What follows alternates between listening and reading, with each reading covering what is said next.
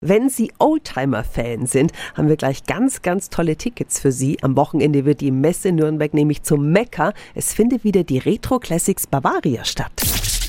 365 Dinge, die Sie in Franken erleben müssen. Die Idee dazu stammt von Karl Ulrich Herrmann. Was sehe ich bei der Retro Classics Bavaria und warum ist die so cool?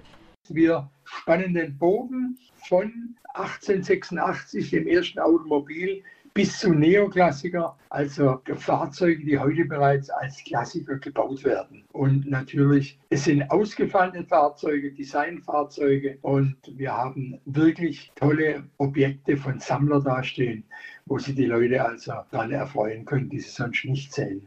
Also von Freitag bis Sonntag ist die Retro Classics Bavaria in der Nürnberger Messe und wir laden Sie jetzt dazu ein. Sie dürfen sich diese ganz, ganz tollen Autos anschauen. Rufen Sie jetzt an 08000 945 945 und die Infos sind natürlich auch nochmal auf radiof.de.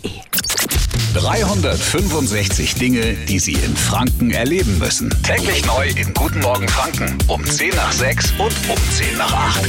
Radio F.